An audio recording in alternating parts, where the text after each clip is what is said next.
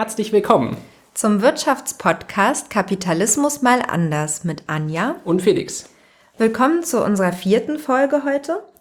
Ähm, wir knüpfen an die letzte Folge an und reden weiter über Geld. Heute soll es speziell um Geldschöpfung gehen, also wie Banken ähm, die Geldmenge erhöhen können. Und danach ähm, reden wir noch über die EZB, wie die Europäische Zentralbank funktioniert, was sie für Aufgaben hat und ähm, warum der derzeitige Präsident ähm, der Zentralbank Mario Draghi vorrangig von Deutschland so kritisiert wird. Also macht er überhaupt was falsch oder ähm, funktioniert es eigentlich äh, nach wirtschaftspolitischen Prinzipien seine Entscheidung? Ähm, genau, darüber diskutieren wir dann noch am Ende. Und ach so, und wir möchten gerne ähm, unserem ersten ähm, Spender Lennart danken für die 5 Euro. Dankeschön. Genau, und ähm, als letztes Mal haben wir ja sehr über Bargeld gesprochen, aber Bargeld ist halt nur so ein Teil vom Geld, den's, der im Umlauf ist. Also irgendwie halt eher so ein Drittel oder Fünftel des Geldes, was überhaupt im Umlauf ist, ist nur Bargeld. Das heißt, wir haben letztes Mal sozusagen nur einen kleinen Teil der Geschichte erzählt. Und ähm, deswegen müssen wir heute mal sagen, ähm, schauen, dass wir auch noch gucken, okay, wo kommt dieses ganze andere Geld her und ist das sinnvoll? Wird vor allem irgendwie auch von der Occupy-Bewegung wo viel kritisiert, dass da plötzlich so viel Geld irgendwo herkommt und ja. Ähm, aber um das zu erklären, fangen wir erstmal mit einer sehr für viele schönen Vorstellung an. Wir stellen uns einfach mal vor, alle Banken werden einfach abgeschafft. Das ist ja, glaube ich, vor allem nach der ganzen Finanzkrise für viele eine schöne Vorstellung. Einfach keine Banker mehr, die uns auslachen, weil sie unsere Steuermilliarden verbrennen. Ähm, das Problem aber an der Vorstellung ist, dass man relativ schnell kommt, ist, wenn es keine, gar keine Banken mehr gibt, natürlich dann die Kriminalität ziemlich ansteigen würde, weil dann Raubüberfälle, Wohnungseinbrüche, weil irgendwo muss das Geld ja sonst hin, wenn es nicht bei der Bank wäre. Und deswegen müssen wir unsere ganz schöne Vorstellung, dass es einfach gar keine Banken gibt, schon relativ schnell aufweichen und dafür sorgen, okay, es gibt Banken und die haben da halt irgendwie Tresore und die passen halt irgendwie auf das Geld auf und sie machen vielleicht sogar auch, dass sie das Geld von dem einen Schließfach ins andere packen, wenn man zum Beispiel einen Lohn bekommt, dass es dann vom Schließfach des Arbeitgebers zu einem kommt. Das wäre jetzt schon mal der erste Schritt, äh, mit der man sozusagen eine schöne bankenfreie Illusion aufgeben müsste. Und ähm, beim nächsten Schritt könnte man natürlich auch irgendwann überlegen, okay, wir haben so viel Bargeld rumliegen äh, und manche Leute wollen irgendwie Häuser bauen oder ähm, Unternehmen und ähm, wie sollten wir es die vielleicht zur Verfügung stellen? Genau, und ähm, an der Stelle mache ich jetzt weiter. Also ähm, dieses System, wenn ähm, die Banken nicht nur Reserven halten, also nicht nur die Einlagen, das Geld von den Sparern ähm, sicher verwahrt, sondern auch Kredite gibt, nennt man dann ähm, partielles Reservesystem. Also es wird halt ein Teil von ähm, den Einlagen der Sparer als Kredite vergeben, zum Beispiel an Leute, die ein Unternehmen gründen wollen, die ein Haus kaufen möchten oder ein Auto, was auch immer. Und ähm, es müssen aber in diesem System auch immer noch Reserven da sein, damit die Anleger, wenn sie halt Geld abheben wollen, auch Geld bekommen können. Also die, die Bank kann nicht die kompletten Einlagen als Kredite vergeben, sondern muss einen bestimmten Prozentsatz an Reserven halten. Und wenn wir jetzt zum Beispiel davon ausgehen, dass die Reserven 10% sind, also von meinetwegen 100 Euro, die angelegt werden. Also 100 Euro ähm, ist der Betrag von Sparern, von Leuten, die Geld anlegen. Und ähm, 10% davon wird als Reserve gehalten, das sind dann 10 Euro. Und die anderen 90%, 90 Euro also, können ähm, wieder als Kredite vergeben werden ja, also durch, durch diesen Prozess ist, sind mehr, ähm, ist mehr Geld im Umlauf. Also nicht mehr, es gibt nicht nur 100 Euro, mit denen was gemacht wird, sondern es gibt 190 Euro, mit denen was gemacht wird. Also die Einlagen plus die Kredite. Mm, das ist halt ähm, der Geldschöpfungsprozess. Also in, in diesem Fall hat die Bank ja Geld geschöpft, es ist mehr Geld im Umlauf, was aber nicht heißt, dass jetzt die Volkswirtschaft irgendwie reicher ist oder ihr Vermögen erhöht hat. Weil es gibt ja immer noch ähm, Schuldner. Also es gibt, im Endeffekt ist es dann immer noch null, aber die Volkswirtschaft ist liquider, also es gibt mehr Geld, mit, denen, mit dem gearbeitet werden kann. Und ähm, diese Geldschöpfung kann jetzt noch weitergeführt werden. Das nennt man dann Geldschöpfungsmultiplikator. Denn ähm, in diesem Fall gibt es halt nicht nur eine Bank, sondern es gibt mehrere Banken. Und ähm, die erste Bank hat halt 90 Euro zusätzlich in Umlauf gegeben, also 190 Euro, die im Umlauf sind. Zum Beispiel für die Eröffnung einer Eisdiele. Wir müssen immer schon mit Eis reden. Stimmt. Zum Beispiel, ähm, ja, für eine Eisdiele. Und ähm, der Eisverkäufer wird jetzt wieder Geld auf die Bank bringen. Was er, ähm, also sein Profit zum Beispiel. Sagen wir, das sind auch wiederum 90 Euro. Oder halt auch einfach das Geld, was wir uns ausgeliehen haben, werden wir uns halt kaum in Barkoffer, in, in Geldkoffern raustragen aus der Bank, sondern die werden uns das auf ein Konto überweisen, damit wir es dann später wieder, wenn wir eine Rechnung zu bezahlen haben, auf andere Konten überweisen können. Genau, und in dem Fall ist zum Beispiel, sind dann die 90 Euro bei einer zweiten Bank gelandet. Diese Bank macht genau das Gleiche. Sie hat ähm, 90 Euro Einlagen. Davon ähm, behält sie 10% als Reserve. Das sind also 9 Euro. Und ähm, die restlichen 90% 81 Euro, gehen wiederum in, ähm, in den Umlauf, werden als Kredite vergeben. Und so kann man das halt immer weiterspielen. Und wenn wir jetzt zum Beispiel mit 100 Euro angefangen haben bei der ersten Bank, würde, ähm, wenn man den Multiplikator bis zum Ende durchführt, wären am Ende 1000 Euro im Umlauf. Also ähm, so viel mehr Geld, Menge wäre in der Volkswirtschaft vorhanden. Also 900 Euro wären mehr als. Genau. genau. Also von 100, am Anfang 100, 900 Euro mehr sind genau. dann insgesamt 1000 Euro. Genau, aber sozusagen jetzt ja nicht irgendwie verschenktes Geld, sondern zum Beispiel, wenn wir unsere Eisdiele aufmachen wollen, wir müssen uns das halt ausleihen von der Bank. Also es wird uns ja nicht geschenkt, sondern es gibt sozusagen einfach mehr Schuldner. Ja, also das ist halt auch nochmal wichtig, auch in Bezug auf unsere, ähm, auf unsere letzte Folge, wo wir ja gesagt haben, Geld ist halt kein realer Wert, es hat einen zugeschriebenen Wert und es ist ja, es ist kein Vermögen in dem Sinne von einer Volkswirtschaft, sondern das sind dann die Sachvermögen. Und ähm, hier sieht man halt auch, die Banken machen zwar, also schaffen Geld, was aber nicht heißt, dass wir vermögender sind, sondern es das heißt halt einfach, dass ich davon wieder ähm, Sachvermögen irgendwie generieren kann. Genau. Und dadurch wächst die Wirtschaft. Was natürlich wirklich gut sein kann, weil wenn wir natürlich eine total super Eisdiele gründen und damit das Wirtschaftswachstum beleben, ist es ja super. Also deswegen ist es jetzt an sich auch nichts Falsches, dass die Banken Geld schöpfen. Also ist halt Geld ist Vertrauen auf eine spätere Zurückzahlung. Und wenn das Vertrauen halt gut, gut und richtig war, dann ist die Geldschöpfung an sich als auch mal nichts Falsches. Also, dass ja immer viele dann, ja, dann schöpfen die da irgendwie Geld und hm, aber das ist an sich jetzt erstmal nichts Schlimmes, sondern irgendwie was Gutes, weil äh, dann sonst viele Unternehmen oder, also muss ja nicht mal Neugründung sein oder auch viele Nachbesserungen von Unternehmen, wenn die in irgendwas investieren wollen, ja auch einfach sonst gar nicht ginge. Genau, es sind, diese Geldschöpfung sorgt halt dafür, dass Kredite vergeben werden können. Ganz genau. Das ist erstmal so viel zum Geldschöpfungsmultiplikator und generell dazu, wie Geld, Geld geschöpft wird. Und ähm, jetzt kommt halt noch die Zentralbank mit ins Spiel, also die Europäische Zentralbank. Wenn nämlich jetzt die Banken nicht genügend Einlagen haben, mit denen sie ähm, sagen wir, wir bleiben noch mal bei 10% Reserve, das ist jetzt bisschen anders, aber dazu kommen wir gleich noch. Ähm, wenn sie diese 10% Reserven nicht mehr halten können, dann können sie sich von der Europäischen Zentralbank Geld leihen. Und die Europäische Zentralbank kann über den Leitzins, den sie ähm, auf die, diese Anlagen raufschlägt, die Geldmenge insgesamt die volkswirtschaftlich, äh, in der Volkswirtschaft steuern. Im Moment ist der ähm, Leitzins bei fast 0% oder ja, ungefähr das 0. An welcher genau, wird ja immer so Nullzins gesagt. Nullzins, genau. Und ähm, das heißt, dass dadurch mehr Geld, die Banken sich einfacher Geld leihen können. Genau, also ja. halt günstiger. Günstiger. günstiger, als wenn der Zins höher ist. Und dadurch ähm, die Zentralbank dafür sorgt, dass die Geldmenge erhöht wird.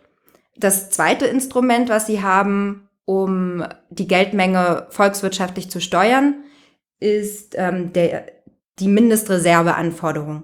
Also das, worüber ich vorhin schon geredet habe, wo wir immer gesagt haben, stellen wir uns vor, 10% Reserven.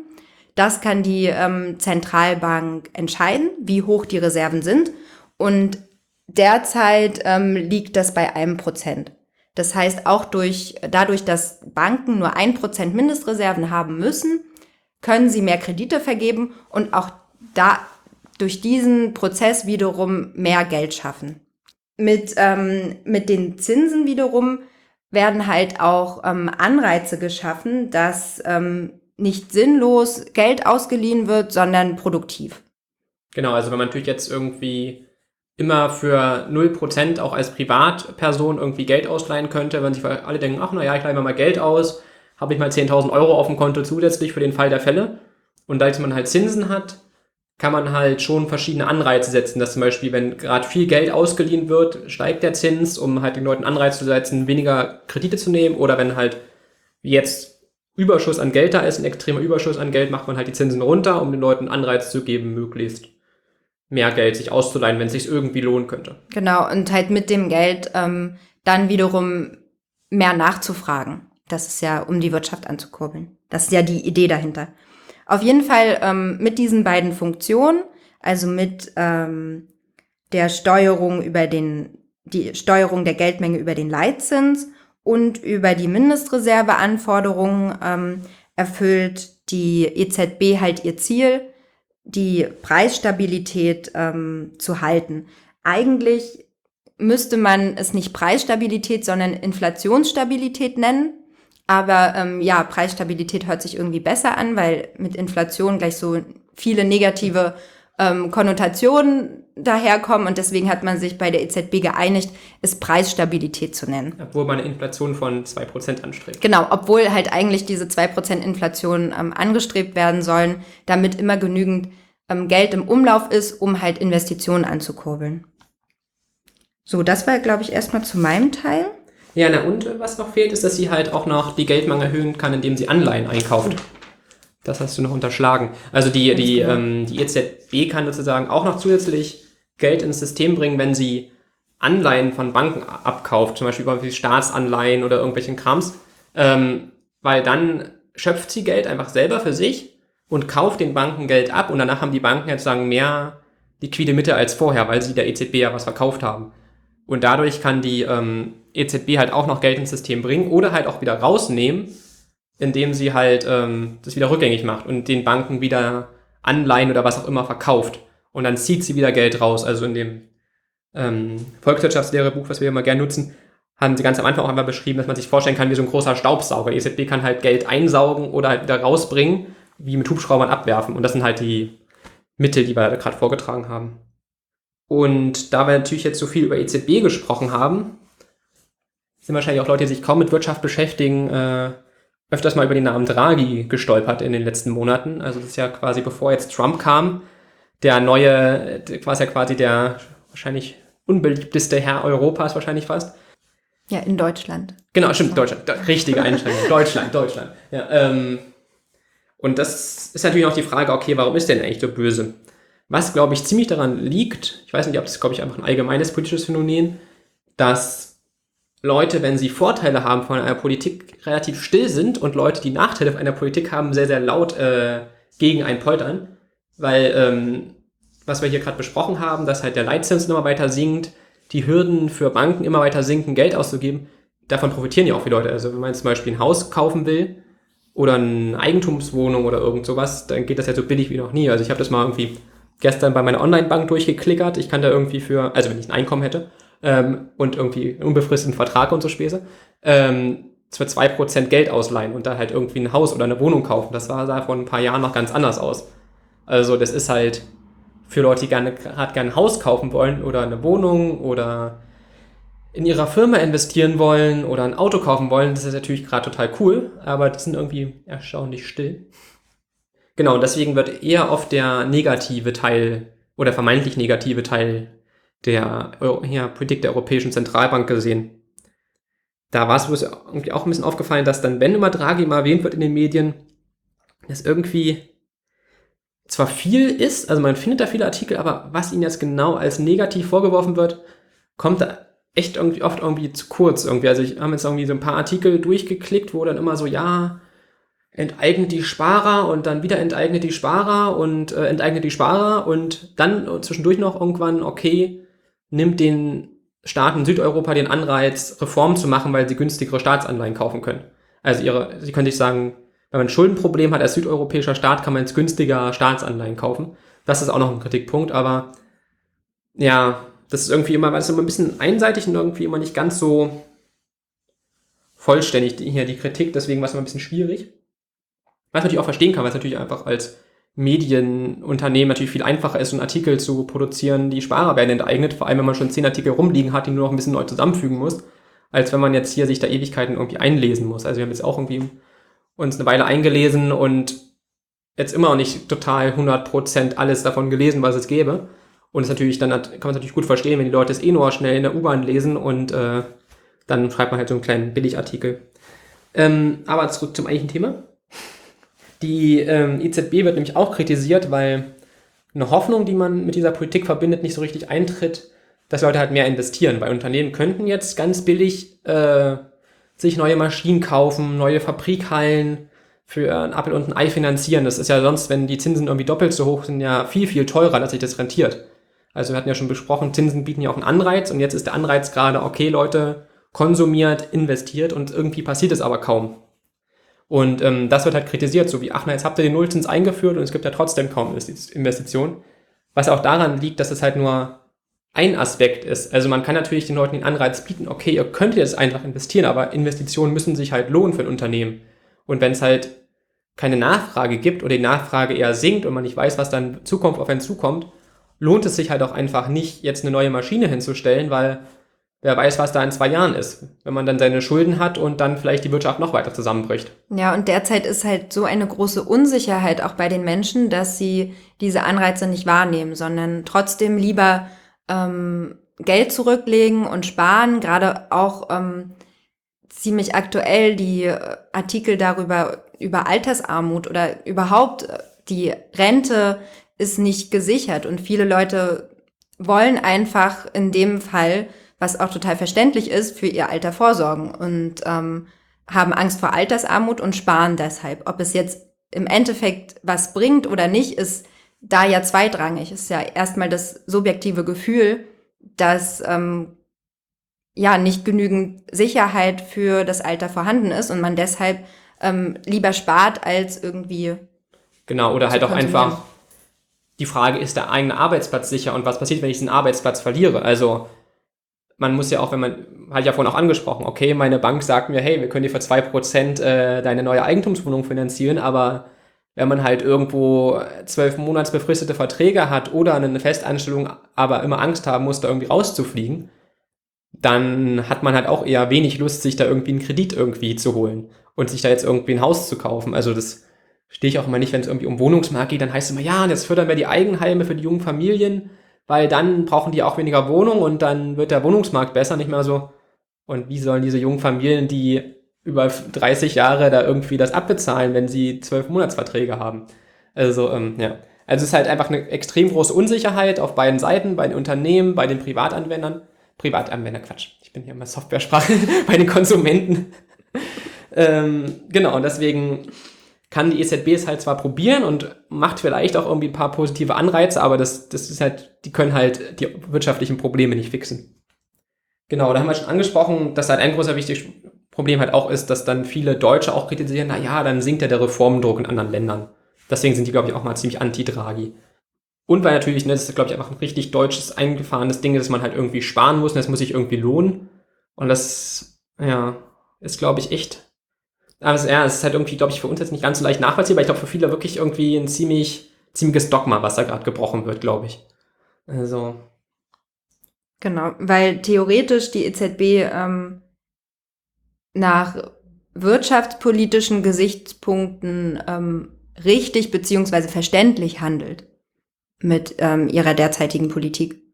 Genau. Aber es ist nämlich auch ein guter Punkt mit dem, mit dem Reformdruck weil dann zeigt sich halt auch, dass eine europäische Zentralbank eigentlich, obwohl sie ja irgendwie so ganz als unabhängig gern mal beschrieben wird und so, trotzdem einen politischen Einfluss hat.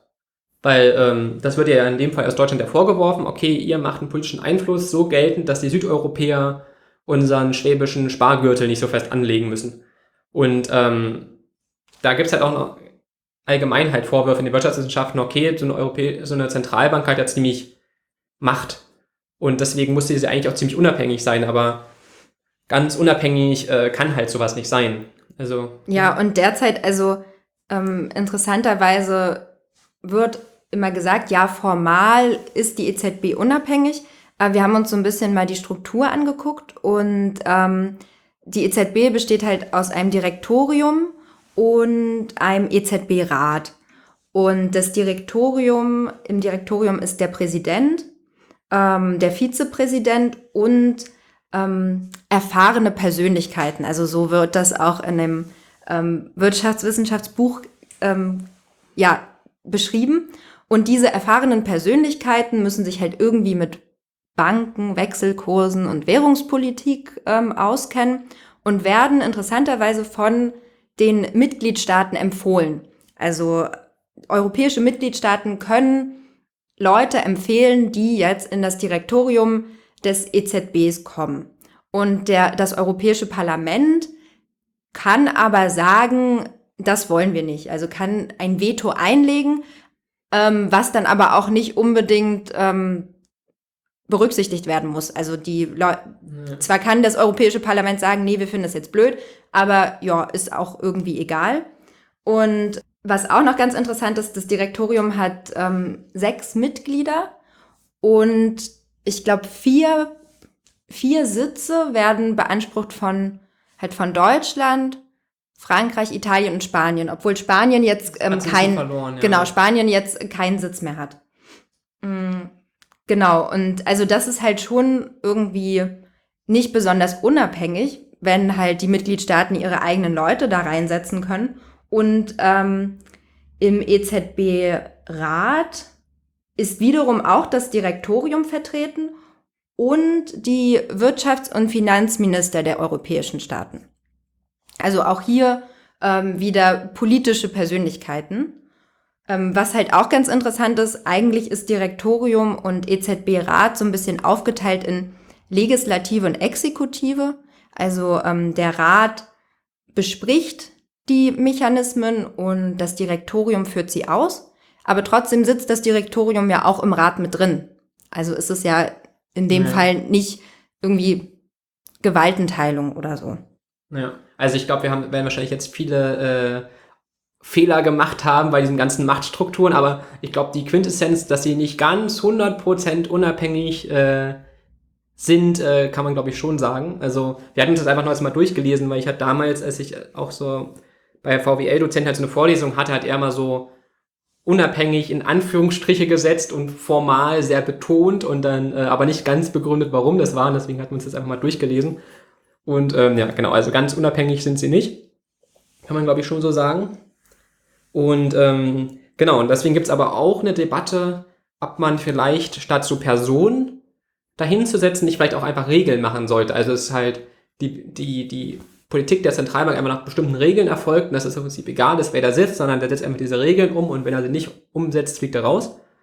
Ähm, und da gibt es halt so eine Diskussion, ob das vielleicht besser wäre. Ja, und also diese Regel, die man sich überlegt hat, also eine gesetzlich festgelegte Verhaltensregel und ähm, die Idee war halt, dass man sagt, okay, die Geldmenge wird immer um drei Prozent erhöht. So generell, jedes Jahr, weil drei Prozent ist ungefähr ähm, das Bruttoinlandsprodukt. Also das Wachstum. Das war genau, also die das, ehemaligen Annahmen, dass das, das Wachstum so weit steigen würde. Genau, die Annahmen ähm, irgendwie sind jedes Jahr ungefähr drei Prozent. Das kann man wird auch erwartet für die nächsten Jahre und deshalb könnte man halt sagen, okay, die Geldmenge wird halt auch um drei Prozent erhöht. Das Problem an der Sache ist aber, dass auf ähm, krisenhafte Veränderungen oder irgendwie ähm, wirtschaftliche Veränderungen dann nicht flexibel reagiert werden kann, wenn es generell immer so festgelegt ist. Und das ist ja genau das, was die EZB halt jetzt auch macht. Sie reagiert auf eine Krise mit ihrer Politik oder mit ihren Entscheidungen. Und ähm, das wäre dann an so regelgebunden regelgebunden wäre es dann nicht mehr möglich, das durchzuführen. Natürlich kann man halt, ähm, wenn man selbst entscheidet, auch politisch sehr viel Einfluss ähm, haben. Zum Beispiel, wenn ein, eine Partei wiedergewählt werden will, könnte theoretisch die EZB die Geldmenge so steuern, dass man aufgrund einer sehr starken Erhöhung der Geldmenge einen kurzzeitigen ähm, Aufschwung hat. Und dieser Aufschwung könnte dann der Partei den Vorteil bringen, dass Leute sie wieder wählen. Genau, also zum Beispiel, ich glaube, die Verzögerung war, glaube ich, sechs Monate oder so, haben sie, glaube ich, ungefähr gesagt. Mhm. Das heißt, wenn im, dann nächstes Jahr im September gewählt wird, wird es mit einfach jetzt schnell im Januar, weil wir können die Leitzinsen nicht mehr so doll senken. Aber wenn sie hoch wären, könnte man sie schnell senken. Und dann würde sagen, sich alle denken, ach cool, die Kredite sind gerade niedrig, ich kaufe mir jetzt ein Auto, ich kaufe mir ein Haus, ich saniere meine Firma. Und dadurch hat man natürlich dann zusätzlich, kurzfristig zusätzliche Nachfrage geschaffen. Das schafft dann Arbeitsplätze und Arbeitsplätze ist sowieso immer das Kick-Argument bei jeder Wahl irgendwie. Äh, oh, es sind Arbeitsplätze sind hier, Arbeitslose sind gesunken, deswegen gewinnen wir die Wahl wieder. Genauso umgedreht könnte die, EZ, könnte die Zentralbank halt auch machen, keine Ahnung, wenn da irgendwie eine unliebsame linke Regierung ist, halt irgendwie ein bisschen vor einer Wahl die Leitzinsen einfach erhöhen. Dann gehen die Kredite zurück, die Leute kaufen weniger, investieren weniger und es gibt mehr Arbeitslose. Das Wichtige ist ja bloß, dass dieser Effekt geht halt immer nur kurzfristig. Also man kann halt nicht auf Dauer immer sagen, wir machen einfach ganz viel günstige Kredite und Inflation und ähm, haben immer dauerhaft mehr Arbeitsplätze. Aber so einen kurzfristigen Effekt kann man damit halt machen. Deswegen sind halt manche so ein bisschen eher dafür, so feste Regeln einzuführen. Hat dann aber auch große Probleme, wenn irgendwas Unvorhergesehenes passiert. Genau, also das ist halt so die Diskussion zur EZB. Wir sind jetzt größtenteils durch mit unseren, ja, mit genau, ja. unserer Sendung. Mit der Liste, genau. Ich glaube, die Stichpunkte sind abgearbeitet. Ja, ich wollte noch mal ganz kurz sagen, also wir haben heute ähm, nicht über Trump und Rechtspopulismus geredet, weil das schon in ganz, ganz vielen Podcasts vorher kam, ähm, also die Woche über, weil wir hatten erst überlegt, vielleicht auch noch mal dazu eine Sendung einzuschieben, aber wir machen das ein bisschen später und wollen dann vor allem über Rechtspopulismus in Europa und halt ähm, so ein bisschen aus einer wirtschaftspolitischen Sicht ähm, uns anschauen. Genau. Und, und jetzt halt erstmal noch mit, ähm, mit der EZ, also heute halt ähm, was über die EZB gesagt und nächstes Mal dann was zu den Wechselkursen. Genau, weil wir haben jetzt durch die EZB ja gemerkt, okay, sie kann es jetzt alleine das europäische Problem nicht lösen. Sie ist jetzt auch unbedingt nicht für das Problem verantwortlich, kann man ja schon so sagen. Also ich glaube auch Leute, die sie total hassen, sagen ja nicht, dass sie an einem schuld ist. Ähm, und deswegen müssen wir halt, werden wir in der nächsten Folge einfach mal weitermachen, um zu schauen, okay, wie kann man die Probleme denn sonst erklären, die wir in Europa haben? Also vor allem die wirtschaftlichen Probleme. Aber daraus reduzieren halt auch politische Probleme. Genau. genau. Deshalb kommt danach dann das politische Problem, so vor Weihnachten. Genau, ja. Wenn, wenn wir einen Zeitplan einhalten, ist dann schön die Weihnachtsfolge sehr, sehr düster. Das ja. wird dann äh, sehr, sehr unweihnachtlich. Ähm, ja. Gut, dann verabschieden wir uns. Genau, und hoffen, ähm, euch hat die Sendung gefallen und bis zum nächsten Mal. Tschüss.